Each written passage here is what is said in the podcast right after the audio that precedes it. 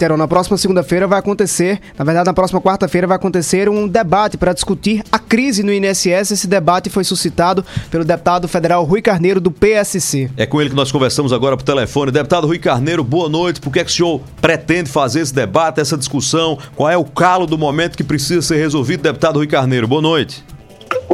Boa tarde, Heron. Boa noite, Heron. Desculpe. Boa noite, o Alisson, para mim é uma grande satisfação participar. Estão ouvindo bem?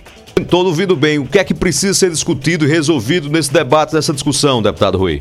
Nós temos, era um grande problema hoje no Brasil, que 3 milhões de pessoas estão buscando algum benefício no INSS, sem resposta do órgão. Um milhão de pessoas estão buscando fazer perícia, Olha a gravidade desse fato. Você tem um acidente, por exemplo, precisa fazer uma perícia e não consegue.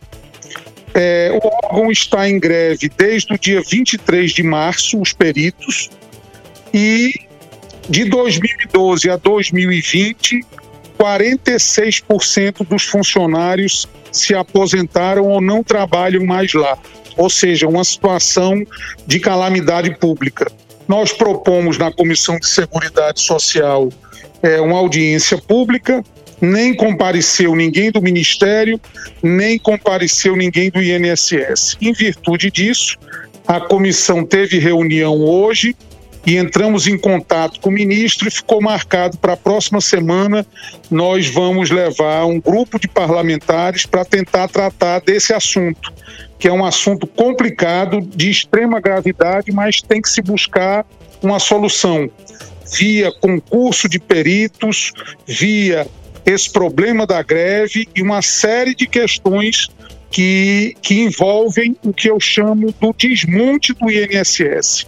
E isso é muito grave porque você, eu, todos nós estamos contribuindo com a Previdência, na contribuição que você tem, é, é, é, lhe dá direitos, inclusive de aposentadoria, de, de, de por invalidez, um, problema temporário de saúde, enfim, uma série de circunstâncias e a fila aumenta cada dia mais. Um exemplo desse que eu dei, um milhão de pessoas querendo fazer uma perícia médica sem conseguir. É um número fora do normal. E 3 okay. milhões buscando algum benefício sem ter a quem recorrer. Verdade. Deputado Rui Carneiro, muito obrigado pela participação e parabéns pela preocupação aí. Muito obrigado. Um abraço, boa noite a todos.